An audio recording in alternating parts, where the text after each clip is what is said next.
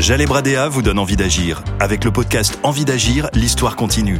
Retrouvez toutes les informations sur MyCanal, ainsi qu'à la fin de l'histoire de Sahar dans Kabouli Palao, une fiction écrite par Audrey Dana pour C8 et MyCanal. L'odeur caramélisée du jarret d'agneau braisé, les effluves d'herbes fraîches, d'ail et de coriandre moulu, le parfum velouté du riz basmati, le piquant de l'oignon frais et la douceur des raisins secs. Kabouli Palao, le plat de mon pays, la spécialité de ma mère, ma Madeleine de Proust, version afghane. Je m'appelle Sahar. Je suis réfugiée en France depuis trois ans. Et c'est la cuisine qui m'a sauvée. Si quelque chose qui nous réunit, c'est bien le fait de manger et de se retrouver autour d'une table et d'un bon plat. La cuisine a toujours été au centre de ma culture, de ma famille, de nos moments heureux. Comme pour beaucoup, j'imagine. C'est vrai, le plaisir de faire à manger pour les siens, de partager un repas, est universel. J'avais 20 ans quand j'ai débarqué en France.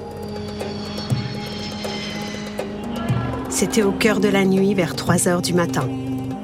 Seul, sur un sol inconnu, avec quelques affaires, et ma famille à plus de 5000 km derrière moi.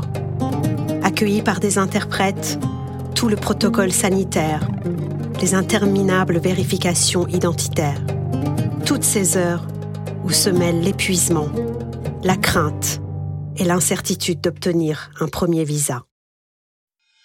Je me suis dit, moi-même en ayant la langue avec moi, en ayant un bagage intellectuel, j'ai rencontré des difficultés, bah, c'était cohérent et ça venait des tripes de me dire bah, je vais mettre tout cela au service d'autres personnes qui n'ont pas choisi de venir.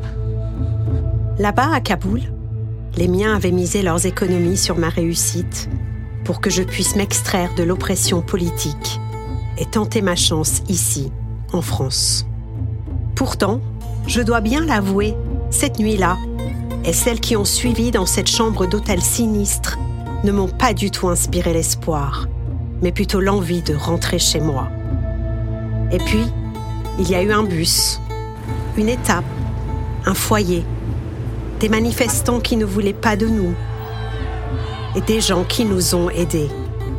Et surtout, il y a eu toi, toi Imad et ton association des cuistots migrateurs. Nous, ce qu'on a voulu faire, c'est donner un espace pour que les personnes s'expriment et qu'elles puissent aussi exister autrement que par leur statut administratif. Après deux ans passés à traquer un moyen d'exister autrement qu'avec des balbutiements de français, en basculant d'un lit de camp à un autre, à tout faire pour gagner la confiance, pour trouver un travail et surtout pour devenir une citoyenne à part entière, à force d'essayer de m'intégrer, j'avais l'impression disparaître. Je n'étais plus vraiment Sahar, la jeune femme fière et prête à tout pour faire ses preuves à l'étranger, pour sauver les siens et leur envoyer de quoi adoucir l'existence. J'étais réfugiée, j'étais la chance de ma famille et j'allais être un échec.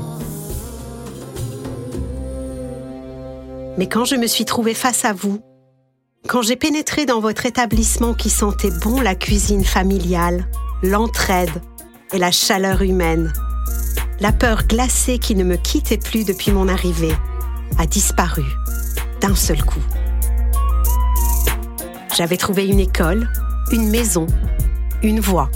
Moi, je me suis lancé dans un engagement plus large qui est celui euh, de permettre à des personnes étrangères de comprendre les codes, que ce soit les codes culturels, et les codes linguistiques pour la première fois depuis de longues semaines, on a essayé de m'apprendre les codes de mon pays d'accueil. Mais on s'est aussi intéressé à moi, à ma culture, et ma personnalité revenait au centre de ma vie. On s'est intéressé à mon histoire, mon savoir, à qui j'étais. Ça fait euh, plus de trois ans que je suis en France et euh, personne ne m'a parlé comme un être humain avant vous. C'est vrai, je vous ai dit ça. Ça vous a beaucoup choqué. Pourtant, c'est ce qui arrive à la plupart des exilés dans mon cas. Être exilé, c'est quitter l'enfer pour tenter de se faire une place dans un paradis ailleurs. Et c'est errer longtemps, parfois pour toujours, dans les limbes. On a monté une école, un dispositif qui avait pour vocation de trouver un métier, mais aussi de permettre aux personnes d'aller en confiance dans la société. Cinq mois plus tard, je comprenais le français, je parlais à peu près bien, et surtout, j'avais pu mettre mon amour de la cuisine à profit. Couper, mélanger, bouillir, griller revenait au cœur de mon quotidien et m'enchantait. Sur les 85% de retour à l'emploi dont je vous parlais, on a 100% des personnes qui sont satisfaites de l'emploi qu'elles occupent. Comment peut-il en être autrement dans mon cas? Parti de presque rien, j'ai appris, j'ai étudié, j'ai travaillé. On m'a fait confiance. J'ai pu opérer dans une cuisine pendant plusieurs années. J'ai fait mes preuves. On a aimé. On m'a connu, puis reconnu. Et puis un jour, j'étais à l'origine du menu de ce restaurant afghan, le mien, le Kabouli Palau. Quand ils arrivent chez nous, ils sont d'abord des stagiaires et des stagiaires qui vont mettre en avant leur capital culinaire.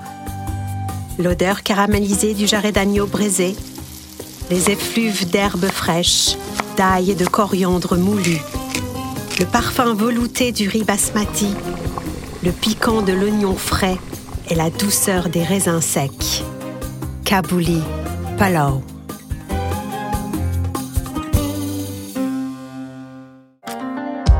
Pour en savoir plus sur ce thème, rendez-vous sur lescuistomigrateurs.com.